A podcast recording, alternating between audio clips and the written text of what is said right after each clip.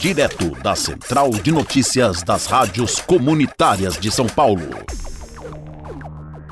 A Subprefeitura Sapopemba, distrito localizado na zona leste da capital paulista, tem um orçamento previsto de 6 milhões para 2022. O valor faz parte da proposta de lei orçamentária anual de número 669/2021, que estima as receitas e fixa as despesas da cidade. Do montante, o valor de 20 milhões será destinado ao urbanismo. Nele estão inclusos os 11 milhões para a administração da unidade, 4 milhões para manutenção e operação de áreas verdes e vegetação arbórea, 2 milhões para o mesmo serviço em guias e sarjetas e 1 milhão,4 na manutenção de vias e áreas públicas.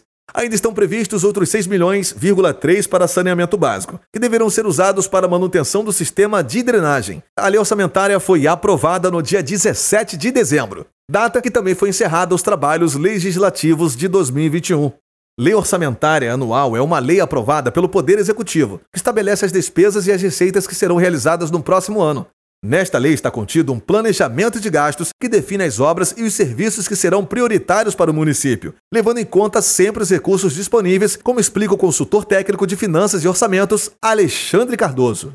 A lei orçamentária anual estima a receita e fixa as despesas para o exercício seguinte, com base em estimativas de indicadores econômicos disponíveis no momento da elaboração da proposta orçamentária, a Prefeitura estima a receita para o ano seguinte, isto é, o quanto ela espera arrecadar para o ano que vem.